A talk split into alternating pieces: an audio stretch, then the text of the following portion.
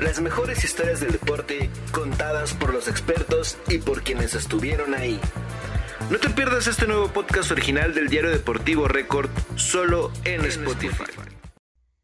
Ramón Ramírez siempre es recordado como uno de los futbolistas mexicanos más talentosos, una zurda educada, un jugador incansable que podía jugar como mediocampista o lateral no olvidemos que representó a México en los Mundiales de Estados Unidos 94 y Francia 98. Fue en el año 2000 cuando estuvo envuelto en un accidente catastrófico que le cambió la vida. Todo ocurrió en la carretera de Chapala, Jalisco. El jugador iba en camino al aeropuerto ya que tenía que viajar a una concentración de selección nacional. El futbolista iba con su pareja y su hija de tan solo cuatro años de edad. Muchas versiones apuntan a que iba con unas copas de más, las cuales Ramón se ha encargado de desmentir. Digo, que quede bien claro que fue un accidente y si es de copas, no, yo, yo para nada. Yo salí ese día a las 4 de la mañana de Tepic con mi esposa, mi, mi hija. Yo iba por mi carril habitual a, tomar, eh, estaba 500 metros de dar vuelta ya hacia el aeropuerto. Te venía de Tepic y venía con mi familia. Entonces eso, eso sí, mira, pueden decir dimes y diretes, pero que, que diga la gente que yo venía tomado, venía con unas copas, eso para nada, eso nada. El accidente se dio alrededor de las 8 de la mañana. Ramón y su familia iban a bordo de una Gran Voyager 99, muy conocidas por ser camionetas familiares y para nada veloces. Esta se impactó en un auto Dodge Coronet, en la cual viajaban una familia completa.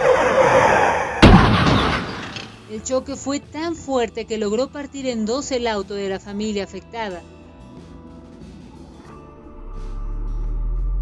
Al momento fallecieron una señora y dos niños de 9 y 5 años de edad. El padre de familia falleció horas más tarde. El futbolista y su familia fueron trasladados a un hospital cercano, pero afortunadamente no tenían lesiones graves.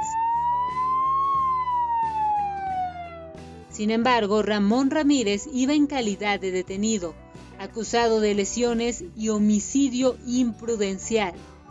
A pesar de todo, el futbolista mexicano fue absuelto debido a que se demostró que no conducía excediendo el límite de velocidad por el contrario, se comprobó que ese día había mucha neblina y que las víctimas de esa catástrofe se atravesaron para tomar un retorno de manera imprudente. Y así fue como se dio el impacto de la camioneta de Ramón Ramírez. Porque dicen, es que tú chocaste, y yo la realidad es que digo, yo no choqué, a mí me chocaron, que es diferente, ¿no? Esas son las circunstancias, e-, ese, es mi argumento, porque yo no invadí ningún carril, yo no rebasé a nadie, yo venía por mi carril este, habitual, es una zona donde a esas horas del, día se congestiona mucho, había un retorno, había neblina, entonces pues, a mí inesperadamente me sale un coche y, y pega contra mí. Un episodio de terror que vivió una de las figuras del fútbol mexicano, que nos deja pensando a todos que en cualquier momento nos puede cambiar la vida, ya sea para bien o para mal. Las mejores historias del deporte contadas por los expertos y por quienes estuvieron ahí. No te pierdas este nuevo podcast original del diario deportivo Record solo en Spotify.